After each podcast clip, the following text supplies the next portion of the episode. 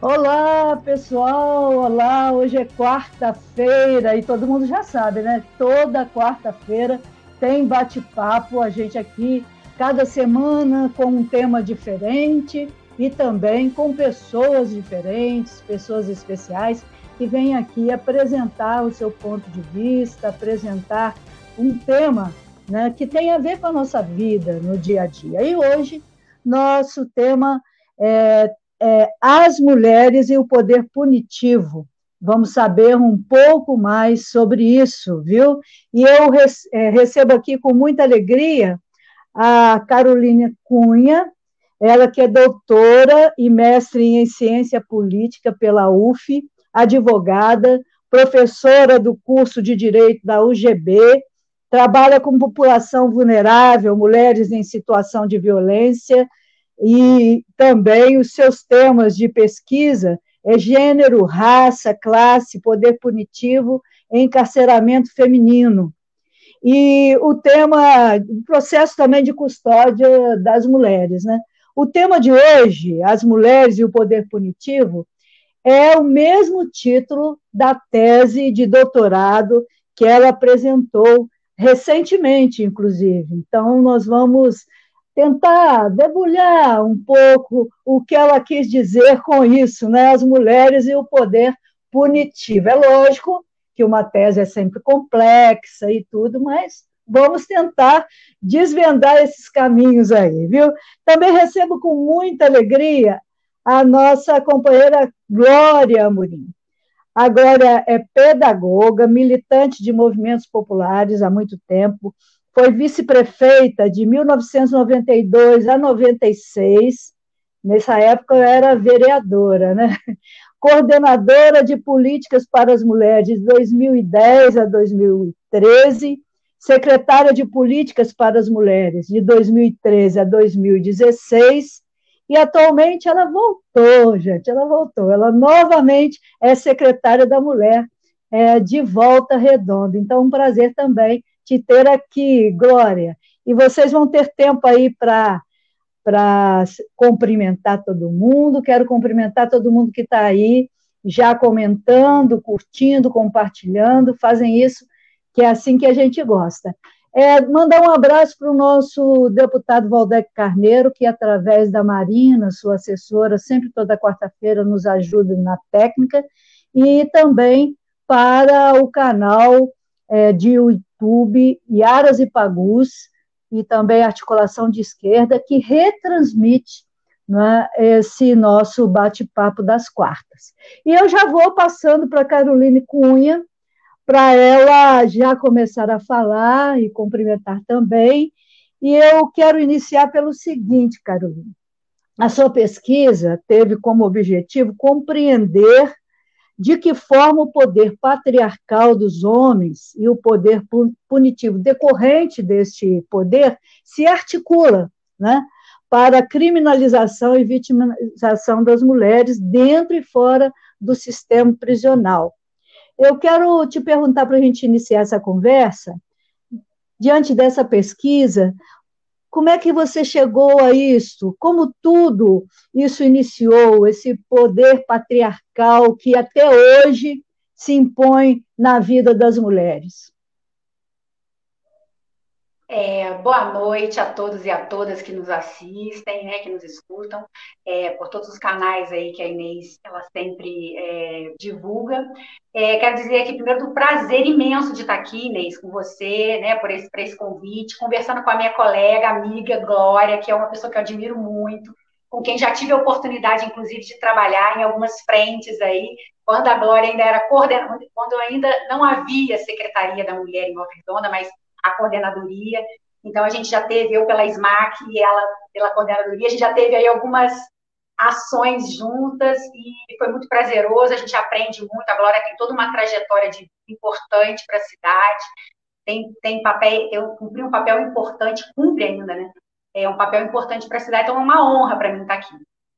Então, sobre esse ponto que você pergunta, o, claro que é uma tese, como você falou, e, e, o propósito aqui é a gente usar a tese, até porque também é esse foi o meu propósito quando eu comecei a pesquisa, de que ela pudesse servir para alguma coisa, né? Não queria que, que a tese fosse algo que ficasse numa prateleira e que não servisse para nada, de modo algum. Então, por isso mesmo, eu fico muito satisfeita de você ter se interessado pelo tema e ter trazido ele para o diálogo, porque eu acho que é isso mesmo, o propósito é esse, é de que ele possa servir para análise dessa nossa é, conjuntura, mas também uma análise mais estrutural da sociedade brasileira e tal, né? não só é, conjuntural, mas estrutural.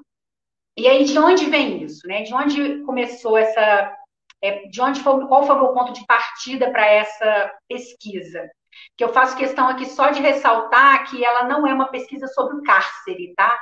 É porque é muito comum que, a, que a, porque a, o encarceramento feminino aparece na minha pesquisa, mas não é sobre ele que eu estou falando, não é sobre o sistema prisional, mas sobre um poder, um tipo de poder que, é, de alguma forma, ele é, recai sobre as mulheres né? Há uma continuidade de um certo poder que, que, controla, que vigia, que cerceia, que limita, que pretende encerrar de alguma forma as mulheres dentro de um certo padrão.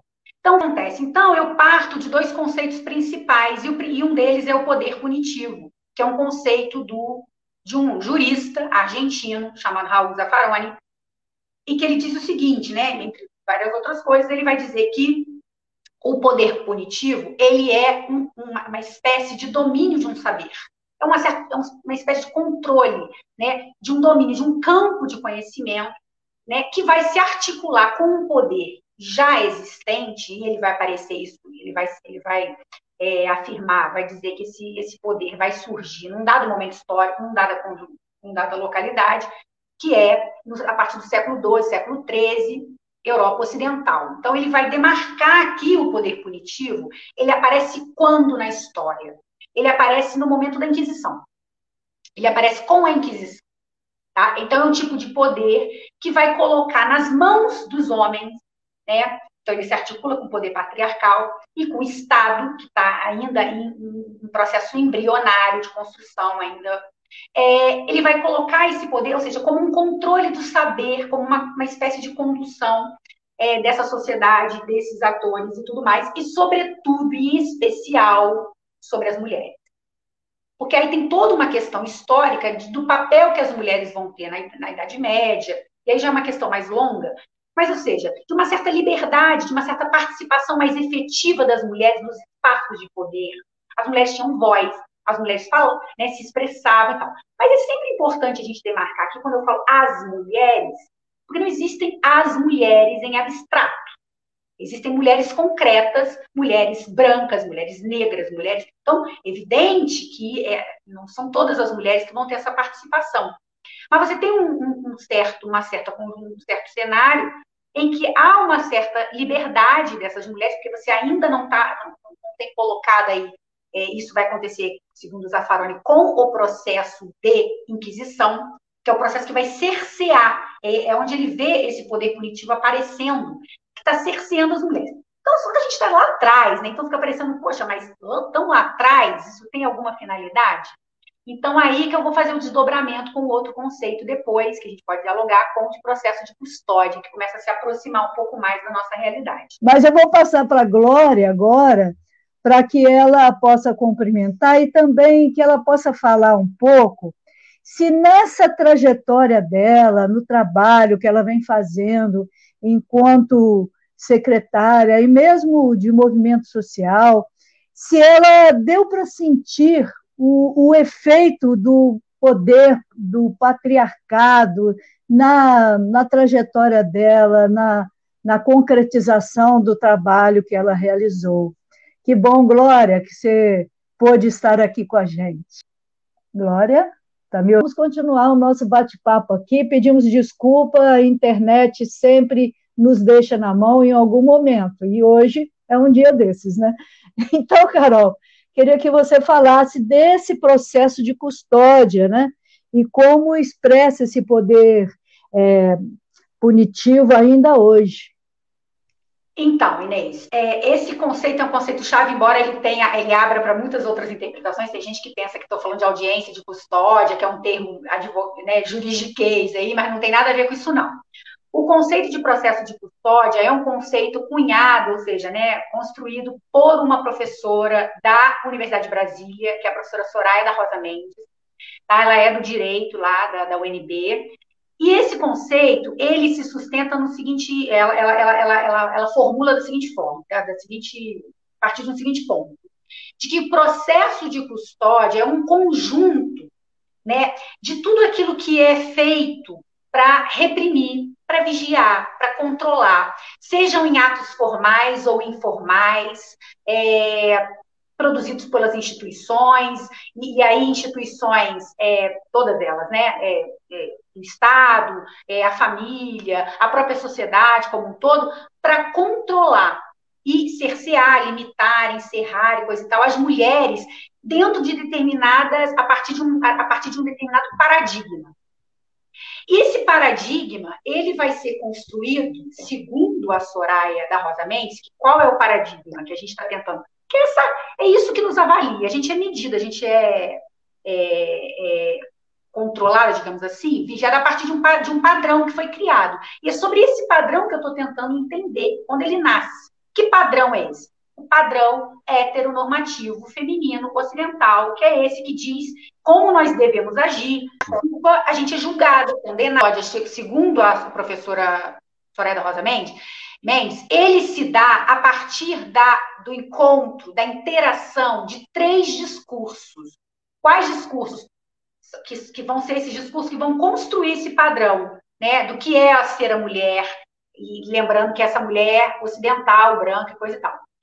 É o discurso médico, o discurso teológico e o discurso jurídico. Então, são os primeiros discursos que vão dizer como a mulher, quem é essa mulher? O que é ser mulher? O que é aceito como sendo um comportamento da mulher? O que não, e, e, e na mesma medida, o que não é aceito. Então, vai se criar uma régua que vai servir de medição para avaliar toda e qualquer mulher a partir daí. Então, isso tem um dado momento histórico, é isso que eu está tentando, é, que na tese eu, eu, tento colocar, que vai combinar tanto o poder punitivo, porque eles são é, contemporâneos, né? O poder punitivo ele surge no mesmo tempo histórico dessa desse processo de custódia apontado pela professora Soraya Rosa Mendes. Século XII, século XIII, Europa Ocidental e coisa e tal. Então, esse, é, segundo ela, a interação desses três discursos que é o discurso produzido pelo, pelos juízes, o discurso produzido pelos médicos, que vão apontar uma diferença biológica da mulher. E essa diferença biológica, que a gente sabe que existe, existe uma bio, é, diferença biológica entre o corpo da mulher e o corpo do homem. A questão não está nisso. A questão está em majorar, em, va, em valorizar o, o, homem como sendo um padrão, o, o, a referência, e a mulher como sendo um desvio. Esse é o ponto.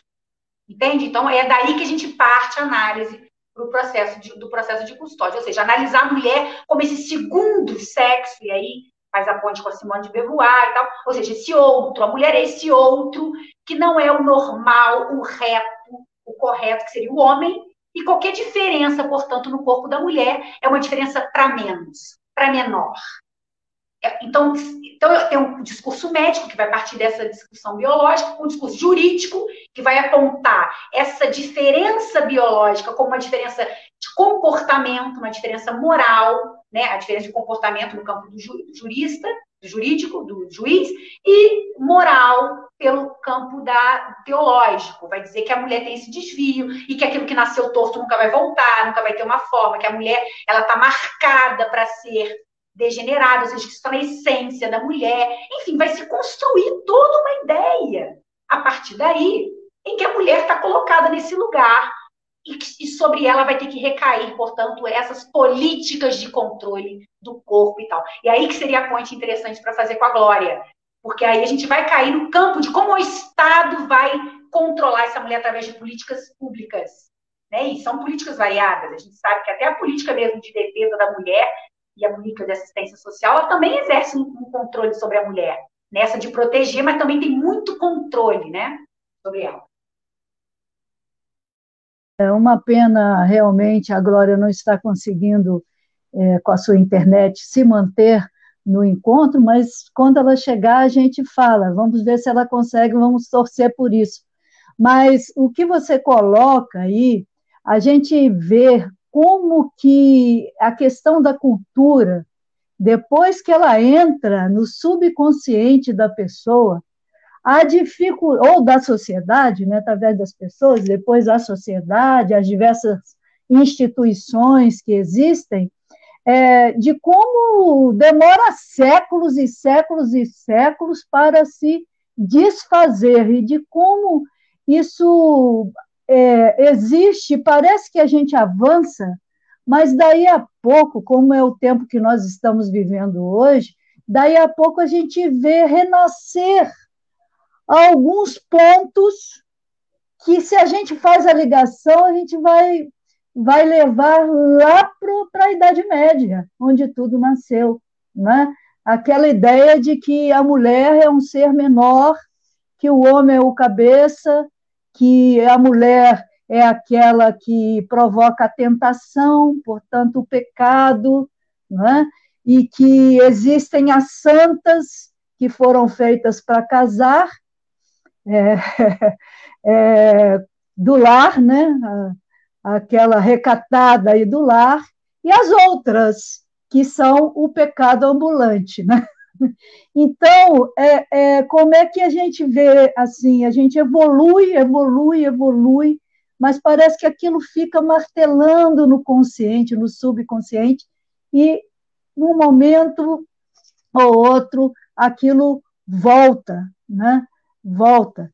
E, e, então é muito importante a gente saber dessa história, é muito importante essa tese, essa sua pesquisa, para fundamentar as ações nossas de hoje, homens e mulheres perceberem que as coisas não são porque são, e sim porque foram formadas, né? Você imagina uma coisa sendo repetida ao longo de séculos em todos os lugares que você vai. Aí você você ia na igreja, te dizia isso. Você ia no médico, você ouvia isso. Né? Na sua residência dos seus pais, você ouvia isso. E aí isso vai virando uma verdade que parece que sempre foi assim. Né? Então, eu quero parabenizar, não li tudo ainda, li uma boa parte, e quero parabenizar porque foi muito importante é, esse levantamento que você fez. É, eu quero aqui dar um alô para o pessoal, viu, Carol? Que tem muita gente aqui acompanhando.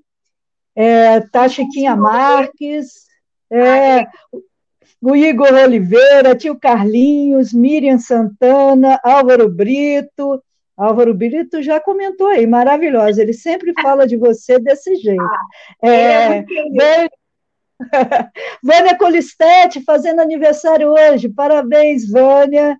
Ângela Fontes, que é lá do Cedim. Sônia Barbosa. Ah, Cedim? Já... Cedim? É. Oh, já trabalhei lá. Já, então, olha. A Ângela sempre participa aí. Ah, que legal! Beijo para ela. Darlene Lima. Vanderlan Rodrigues, Claudinei Mafra, Helênia Cardoso, Cardoso, Jane, Helenir Cardoso, Ricardo Meirelles, bastante gente, hein? Está aqui também Lúcia Louro, Luiz Fernando Fernando, Carolina Cunha, você, né? Camila Silva. Camila Silva. Então, muita gente aí, continue, continue comentando, gente, e lembrando que depois esse, esse é nosso bate-papo fica lá na minha página, Inês Pandeló BM, e acabando aqui o nosso bate-papo, a gente transforma em podcast. Então, em qualquer plataforma de podcast, pelo menos as mais é, acessadas, se você coloca lá bate-papo, você vai ver também os anteriores, vai ouvir, melhor dizendo, os anteriores né, que nós fizemos aqui. E tem sido muito, muito legal. É, eu falo aí a, a Glória, né? Eu gostaria de ver ela falando um pouco sobre as dificuldades que enfrenta a implantação de uma política pública, levando em conta tudo isso. Sim. Porque você é, tem que fazer a política, eu sempre repito isso, mas não pensando em que a população é uma massa única. Sim. Porque eu acho que é um grande erro do gestor público, né?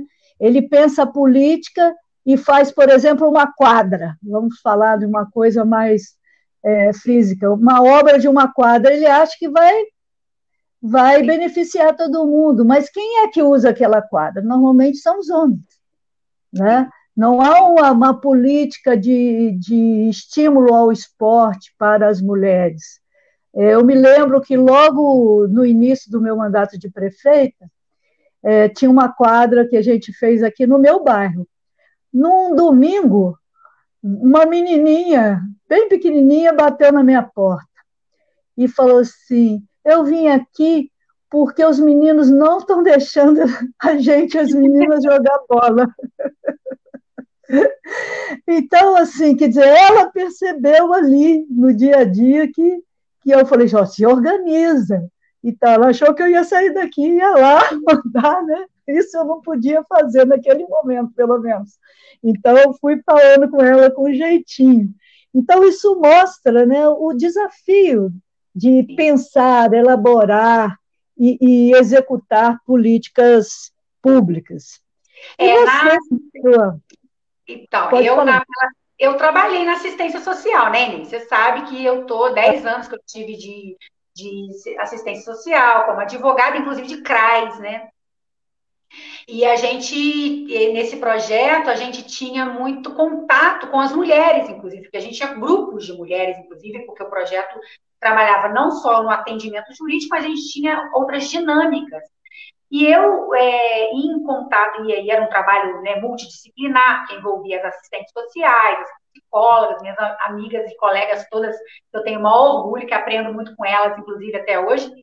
E, e esse trabalho em rede, que também é, nos unia à, à, Secretaria da Mulher, né, antes coordenadoria, depois secretaria, porque as articulações são muito feitas a partir da Secretaria da, da Assistência Social, né, que está no território, que tem equipamento nos territórios, né, tem unidade fixa, né, igual saúde, assistência também tem, que são os, CRAs.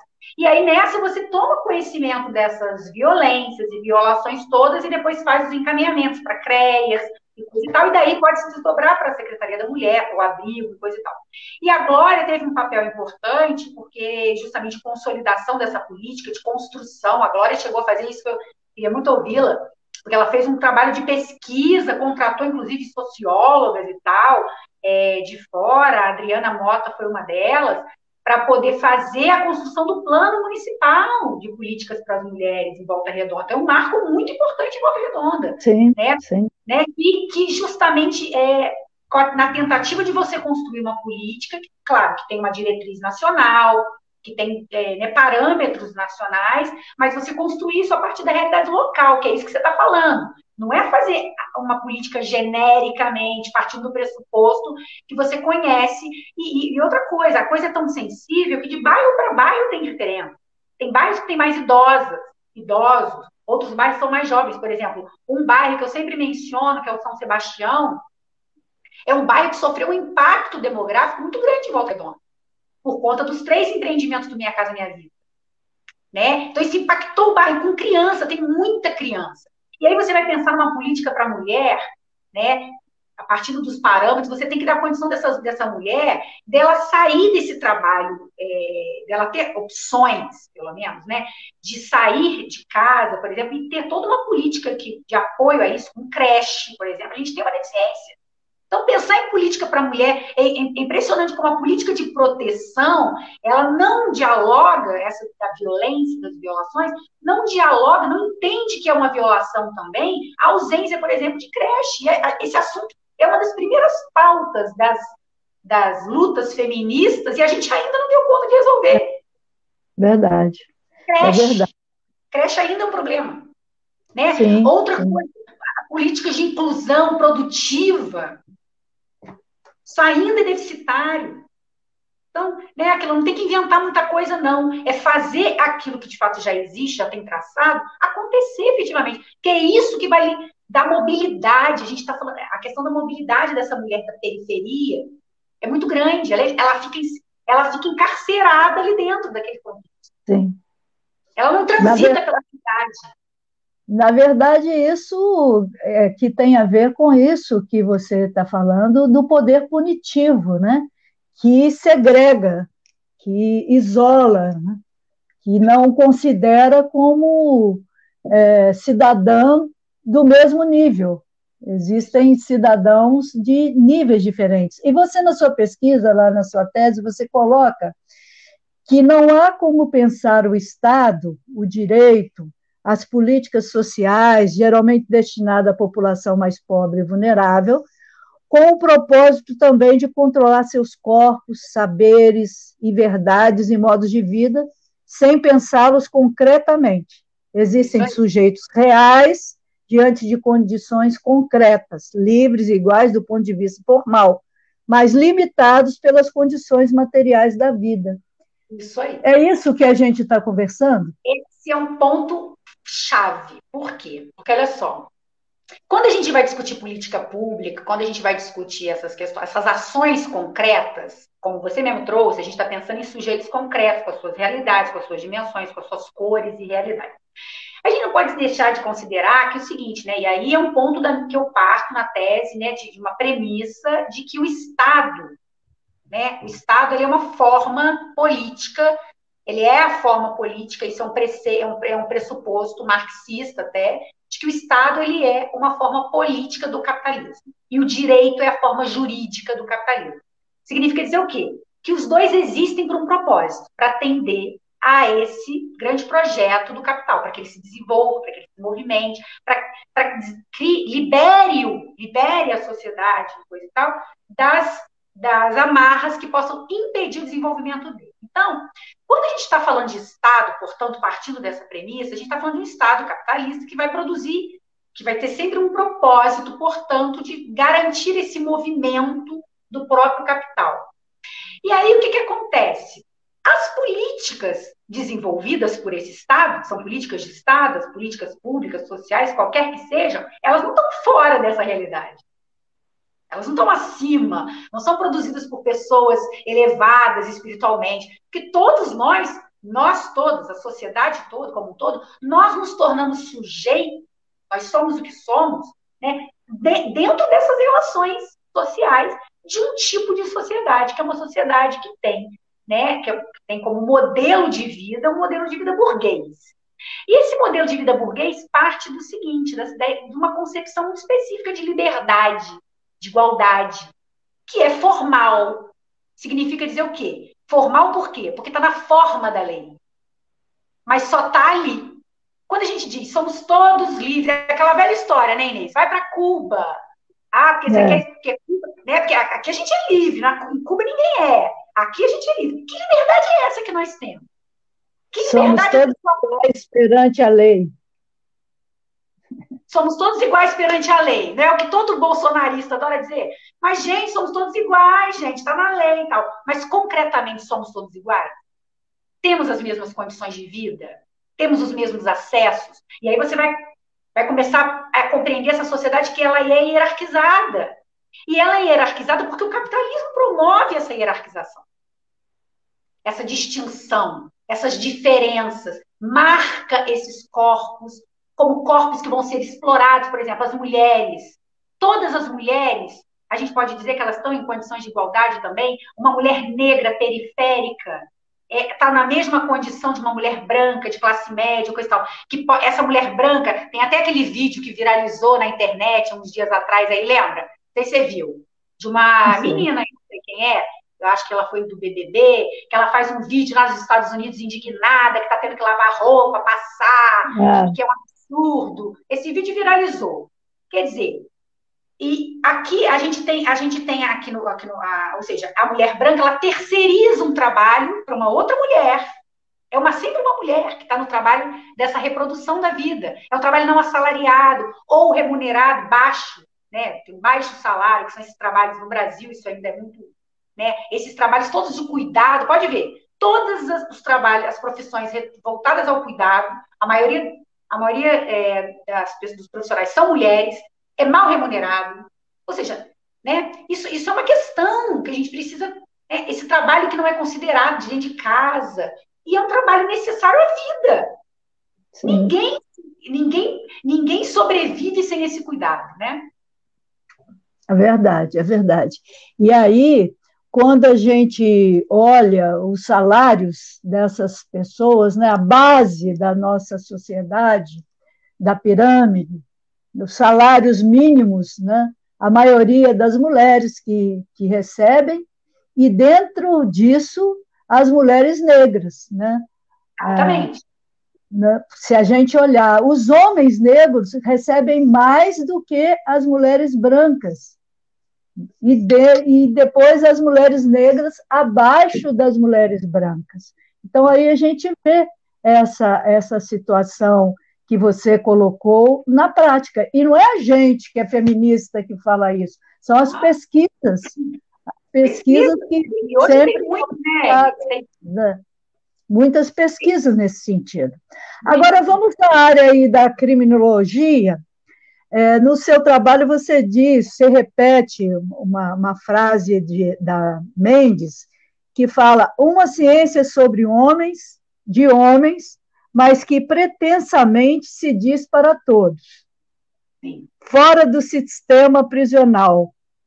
Qual função do gênero no sistema de justiça criminal brasileiro? Eu te faço essa pergunta.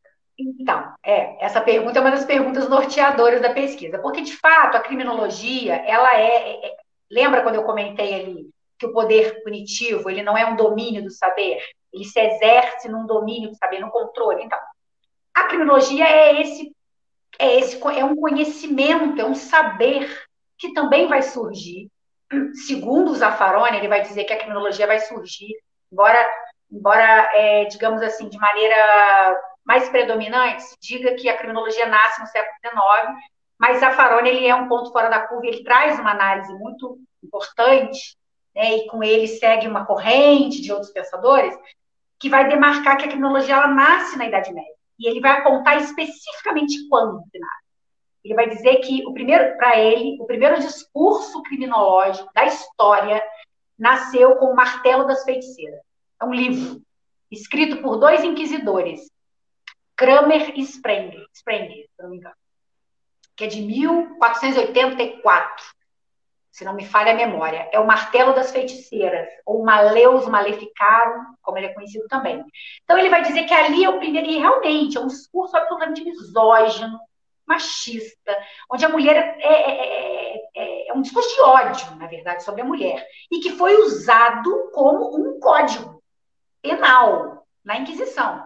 Muitas mulheres foram para a fogueira por conta desse livro. Né? E você olha ele, ele é realmente é, é absurdo parte de todas essas, essas questões que eu coloquei, dessas diferenças biológicas, e essas diferenças biológicas são interpretadas como diferenças de ordem moral, de capacidade, enfim. Então, seria uma grande matriz para a gente poder entender isso que ainda é vigente.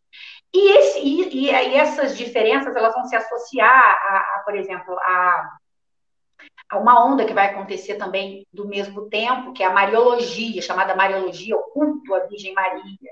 Então, tem muita relação também com o cristianismo, que vai colocar esse padrão na Maria, na figura da Maria, e, e, e, e, o contraponto, que até é um capítulo da minha tese, a Eva. A Eva seria o lado B, o lado ruim. A mulher que levou o homem ao pecado porque a Eva é a responsável. E a Maria como sendo esse símbolo máximo da mãe, do amor, da abnegação, né? Aquela mulher que se é, que é o modelo da mulher, que é, está se construindo, ou seja, a mãe abnegada, é, é, entregue ali a família, coisa e tal, enfim. Então tem uma série de questões que vão aparecer aí. Mas a criminologia, portanto, segundo ele vai apontar que vai surgir a partir daí. E o que, que é a criminologia depois? Né? Ela vai se desenvolver enquanto um campo do saber produzido por homens, porque aí você já tem a, o predomínio justamente desse poder patriarcal. Quem, vai, quem é que vai produzir a ciência? Quem é que produz a ciência? Quem é que produz os conceitos todos? Isso vai, isso, isso vai ser produzido por homens. Isso, são, né, vão ser produzidos por homens. Então, há um campo do saber que vai ser desenvolvido predominantemente por homem.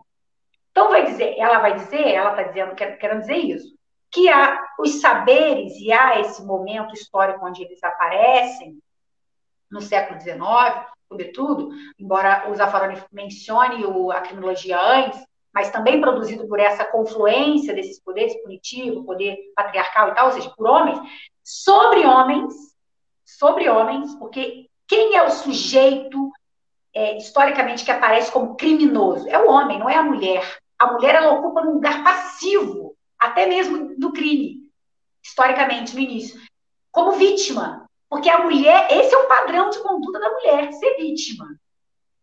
Então, a mulher ocupa o lugar de vítima, enquanto o homem é, ocupa o lugar do autor do fato, enfim, do criminoso, daquele que vai ser. Isso tudo. Então, é isso que ela vai, que ela está querendo dizer aí. Então, é, uma, é, uma, é, uma, é um campo do saber que se que produzido por homens sobre homens, mas que pretensamente quer dizer que está falando sobre a sociedade toda. Como é o discurso masculino, de um modo geral, quando fala o sujeito, aquela coisa que a gente aprendeu na escola, né? Hoje tem essa diferença mas falava o homem. Quando fala o homem, quando a ciência fala o homem, ela está falando, tá falando o quê? Universal. universal. É como se fosse universal. Né? Como, é isso. Como se fosse, é. não é. É. é isso. E aí, continuando nesse raciocínio aí, você entra também numa fala dizendo o seguinte: para o Estado e a sociedade, parece que existem somente 440 mil homens e nenhuma mulher nas prisões do país. Só que uma vez por mês, aproximadamente 28 mil desses presos menstruam. Achei demais. É, como é a situação? Como é a situação das mulheres nos presídios brasileiros? Como é que você vê isso? Então, Inês, é, é, o que eu falei no início. A minha pesquisa, ela não é necessariamente sobre o cárcere, e existem pesquisas maravilhosas no Brasil, fora do Brasil também, mas muitas no Brasil. Inclusive, eu faço questão de fazer menção aqui a um grupo, a um coletivo de mulheres que eu admiro profundamente, né, que tem como uma das referências a Caroline Bispo, que é uma advogada criminalista, todo mundo encontra ela nas redes sociais, ela é muito ativa. Ela é uma das fundadoras das mulheres é, do, do grupo Elas Existem Mulheres Encarceradas. E a Carol, ela tem um grande trabalho junto com várias outras mulheres, elas fazem um trabalho, de fato, de é, percorrer os, os presídios brasileiros na tentativa de mitigar. Né? Elas estão sempre discutindo o encarceramento, defendendo a, a, a de fato, a, o abolicionismo penal, que é justamente a, é você abolir a ideia de que né, de, do sistema penal como uma medida né, de ressocialização, isso é um mito, a gente já sabe, já temos tempo suficiente de, de história, de pesquisa, enfim, com dados bastante contundentes que nos apontam a ineficácia total desse sistema, ele não produz efeito, a questão é essa. Ah, o que coloca no lugar? É uma questão a se pensar. Temos que uhum. pensar numa forma de responsabilização, mas essa forma ela é absolutamente inútil. Né? Gente, o que a gente tem é uma masmorra é abrigada pelo Estado, um mecanismo de tortura que não produz nada, produz, produz um sujeito pior depois, né, que sai. E a condição da mulher, como é, como é aquilo, pegando o gancho daquilo que você falou antes, da criminologia, produzida por homens, para homens, não, não, não. então a mulher ocupava, ocupa um espaço, agora menos, cada vez menos, mas ainda ocupa, residual dentro dessa lógica. Da mesma forma que o sistema penal. O sistema penal ele é pensado para o homem, porque quem comete tem tudo a ver com, o paradigma também masculino, né? Do, do crime. O crime está associado à figura masculina, a partir desse paradigma, né? Então, a mulher que comete crime, é uma mulher triplamente rechaçada, porque ela descumpriu toda e qualquer norma, todas as normas de conduta moral, enfim, comportamental e coisa e tal, e ela ainda transgrediu a norma formal, né, a lei, coisa e tal. Então, ela, ela, e aí é um processo muito distinto que acontece com a mulher. Porque o homem que comete crime, ele vai ser condenado, julgado, condenado e coisa e tal, pelo crime que ele cometeu, a mulher não somente. Ela vai ser julgada e condenada pelo crime, mas ela vai ser julgada e condenada. Ah, porque você não pensou, você é mãe e não pensou nos seus filhos? Ah, porque lá dentro, se ela, se ela por exemplo, é, pare lá dentro, ou engravida, ou coisa e tal, ela vai ser continu, há uma continuação desse julgamento lá dentro, onde em tese ela já foi julgada e está cumprindo pena. Isso não acontece com os homens.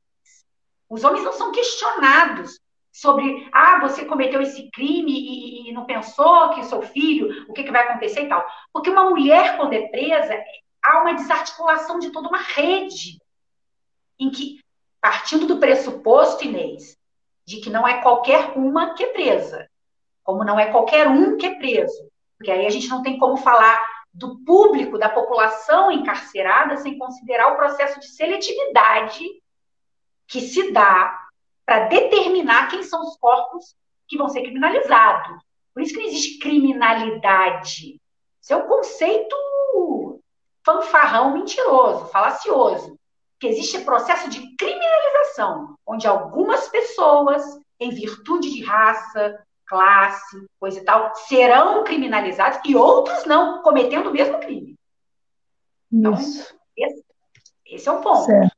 Uhum. Né? Entendi. Tem aqui mais algumas pessoas que chegaram aqui, olha. Ricardo Meirelles, Elenir Cardoso, Marta Rocha, será que é a Marta Rocha?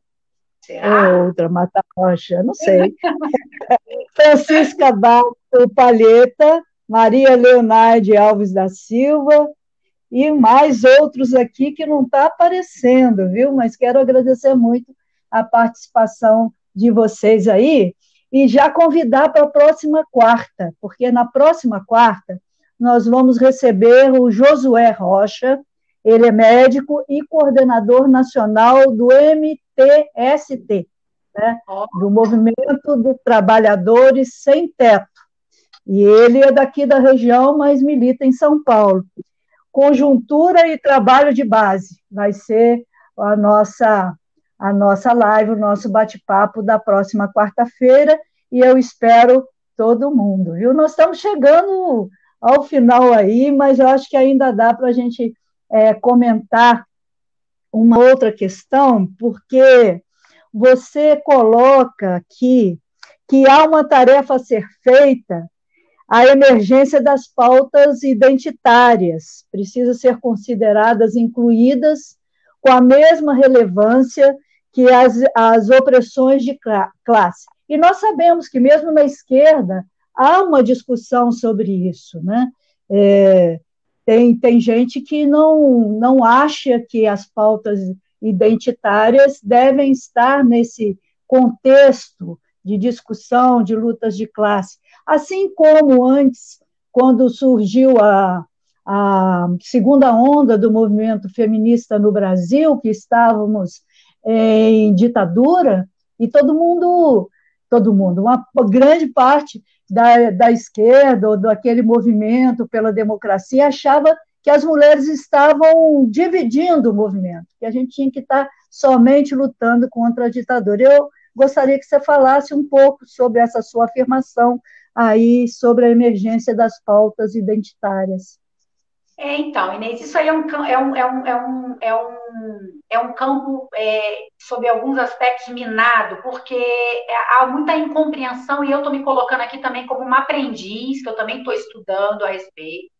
Tá? Então, eu também estou me colocando nesse campo para buscar mais informações, é, inclusive para compreender aquilo que, é, até eu estou com um livro aqui que eu estou começando a ler, que chama Armadilhas da Identidade, em que ele vai colocar essa questão. Porque, por exemplo, então, primeiro, esse termo pautas identitárias, inclusive, é, é, é, é, transmitido de uma forma pejorativa, né? É sempre colocado como uma forma pejorativa. O que seriam essas pautas identitárias? Né? São essas opressões, na verdade, de gênero, de raça e, e, classe, coisa e tal. Então, a questão é o seguinte, que se qual é o paradigma de onde eu parto para compreender que é um paradigma marxista. E aí você tem outros paradigmas também, né? Outros pensadoras e militantes também que vão seguir, por exemplo, ter como base o pensamento de Foucault, por exemplo, de Judith Butler, que vão encaminhar para outras questões. Então, eu, de onde eu estou partindo, que eu parti para minha pesquisa e tenho desenvolvido é meu estudo aí a partir daí, é de que a matriz de opressão ela é justamente esse, essa sociedade capitalista. Então, o que, o que promove essas opressões, tanto de raça, quanto de classe, quanto de gênero, é o próprio capitalismo. Portanto, não adianta uma luta que seja só é, buscando a emancipação de gênero ou de raça, de classe, desconectada né, de uma luta anticapitalista que promove justamente essas opressões. Então, o primeiro ponto é entender qual seria a origem dessas opressões, né, e não analisá-las a partir de uma representatividade, aí é o perigo, aí é, é que vem essa crítica de pautas identitárias, que é de uma representatividade vazia, ou seja, de você essencializar na figura da mulher na figura da mulher, ou da mulher negra, ou do homem pobre, ou da mulher pobre, enfim, de que ele vai ter uma compreensão, vai ter uma consciência da opressão que ele vive. Por exemplo, então, a gente vai dizer, ah, uma pessoa pobre, ela de fato tem consciência de que ela é pobre. Então você não teria o pobre de direita. Você não teria um negro racista.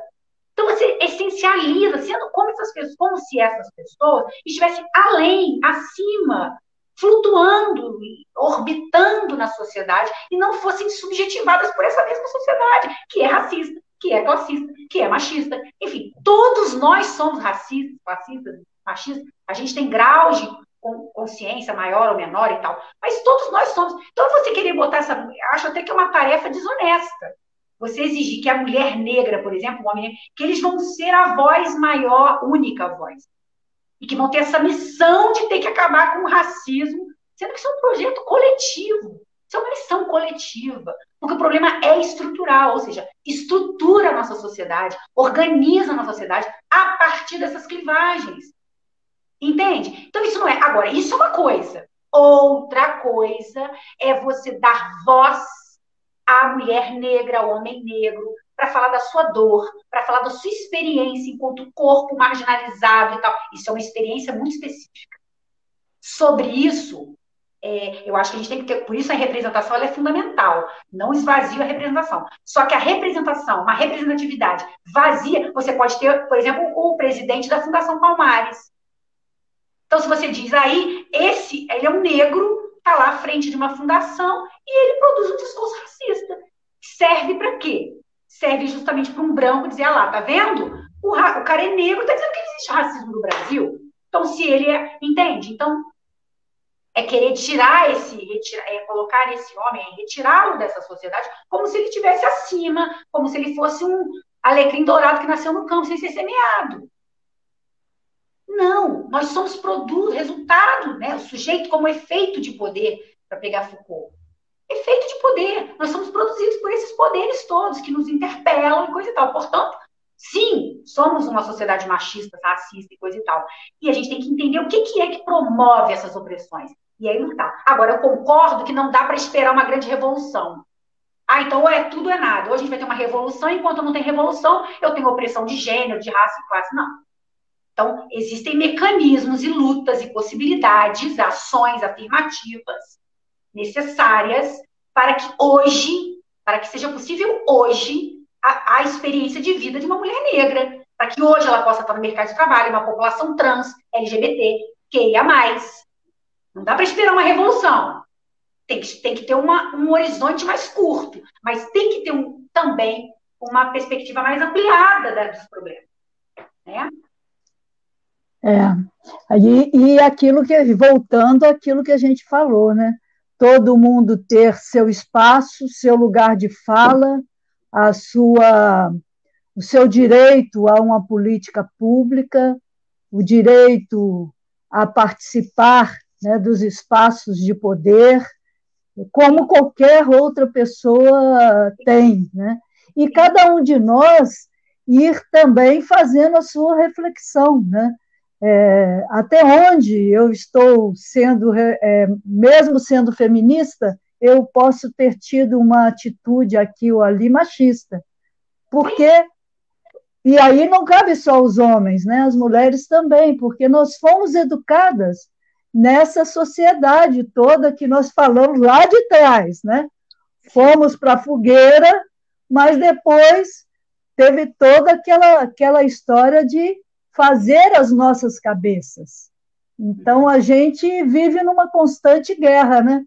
tentando ali é, formar a nossa opinião, nosso jeito de agir, a nossa forma de entender a sociedade e fazer essa inserção na própria sociedade e ajudar a formar opiniões, a, a que mais e mais pessoas possam compreender né, o, o, o sujeito que somos, para transformar e não para manter né, o status quo, que isso cabe para quem é elitista, né, para quem está por cima da, da carne seca.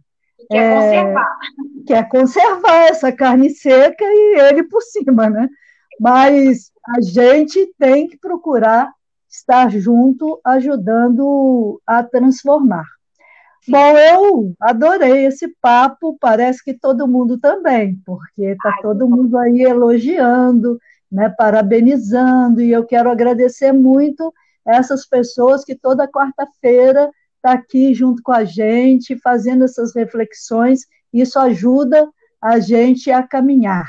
E quero deixar esses últimos minutos para você fazer a sua fala final, agradecendo muito, Carol, a sua presença, a sua disponibilidade, o seu espaço de estudo e a sua disponibilidade e disposição em colocar o que você pesquisou a serviço. Né? Obrigada e parabéns. Bem, Inês, então, eu o que, que, eu tenho a falar? Eu só tenho a agradecer realmente esse espaço, essa oportunidade, como eu falei, né? Isso até está escrito na minha tese, que eu não queria que ela fosse uma tese de que eu, tipo assim, acabei, coloco numa estante, ela fica lá. Não, ela tem que servir para alguma coisa, foi meu propósito, acho que principal. Então, é uma alegria muito grande poder estar tá falando sobre essas questões que nos interpelam, que são também cotidianas, que nos atravessam, enquanto mulheres, enquanto né, cidadãs e tudo. E a gente que se propõe a pensar o espaço político, né, esse espaço de, de atuação, sobretudo das mulheres nesse é, o papel das mulheres nesses espaços. Eu só lamento muito porque a Glória não pôde estar conosco, e eu acho que seria um, uma contribuição muito importante pela trajetória de vida dela e por tudo que ela contribuiu para a cidade, e também nos daria a oportunidade de puxar o gancho, de pensar a localidade, que eu gosto muito disso, né?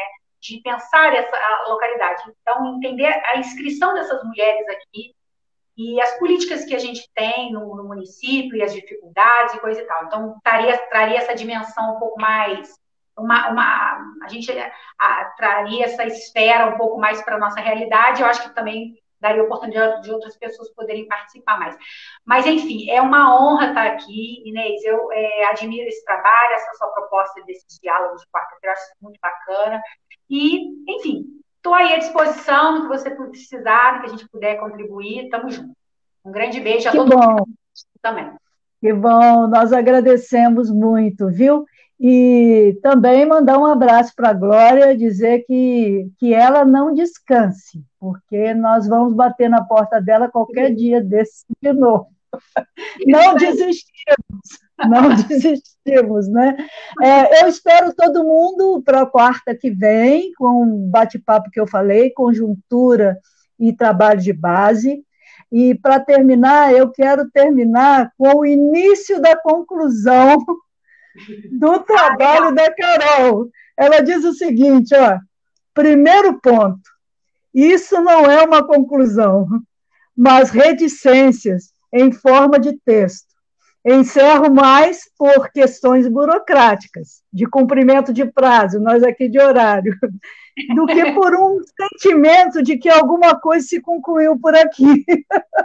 Eu acho que coube direitinho para o nosso bate-papo de hoje, que, que as falas, as conversas que aqui a gente teve possa contribuir para a reflexão de cada um, de cada uma, e que no dia a dia a gente vá construindo essa sociedade melhor, essa sociedade é, mais tolerante, mais solidária, mais respeitosa, e que a gente possa banir, banir de vez do nosso meio o vírus e o verme, né? que a gente possa tirar todos aqueles que ocupam espaço de poder para espalhar mentiras, espalhar doença e, e, a, e o, o totalitarismo, o fascismo, o desrespeito. Né?